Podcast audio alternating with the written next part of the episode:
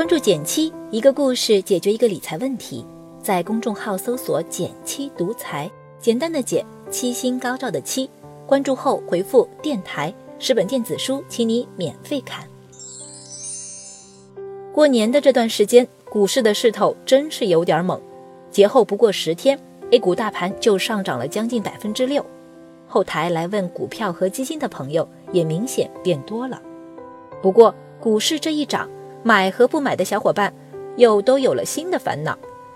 有个朋友亏损了大半年，有天发现自己的账户突然变正了，当时觉得好嗨哦，后来多赚了几百块，赶紧就卖掉了。结果这几天发现还在涨，他的心情就不美丽了，开始抱怨说：“我怎么就管不住我这只手啊？”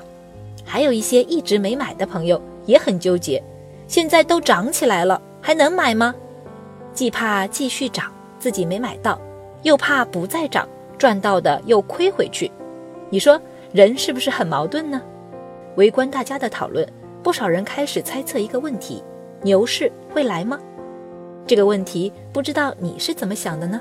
欢迎点赞留言和我交流，我会看哦。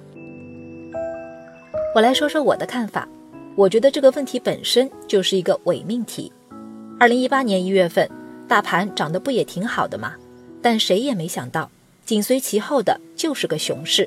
预测是很容易被打脸的。现实中，预测股市牛熊的准确率还没有天气预报来得高。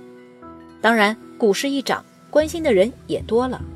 其实我认为，比起预测牛熊，更重要的是找到一种让自己无论涨跌都舒服的投资方式。那么，怎么才能让自己无论涨跌都觉得舒服呢？这里给你分享三个入门款建议。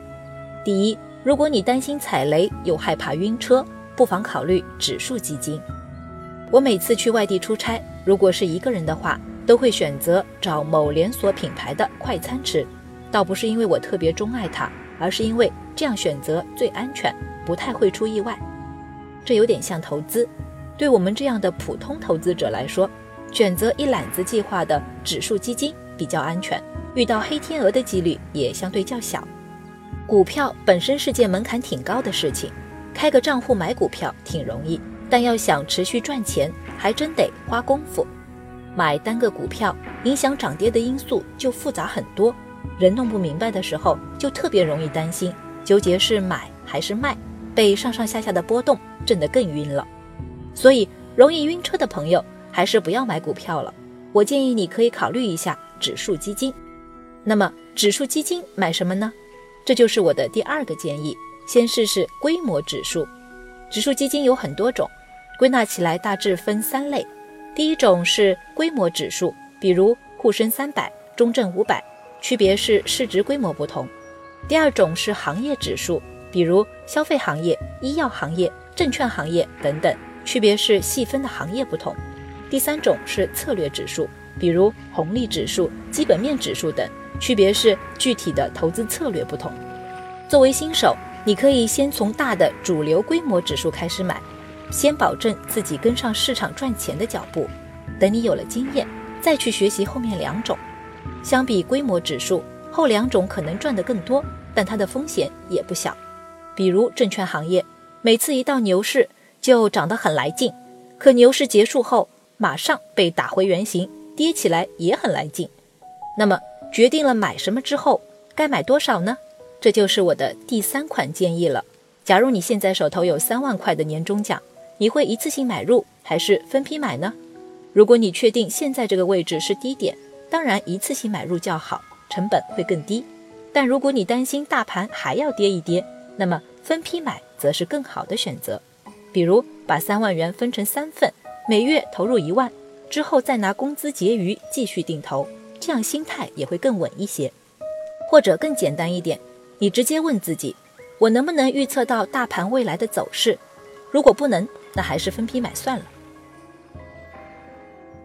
有个朋友去年开始定投，最近也都慢慢回血了，问我可不可以卖。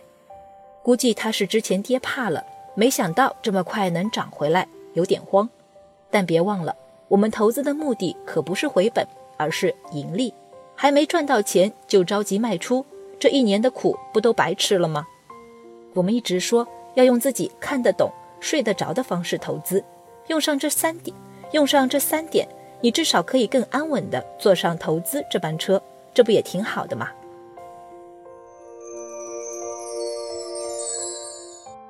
好了，今天就到这里啦。右上角订阅电台，我知道明天还会遇见你。微信搜索并关注“减七独裁，记得回复“电台”，你真的会变有钱哦。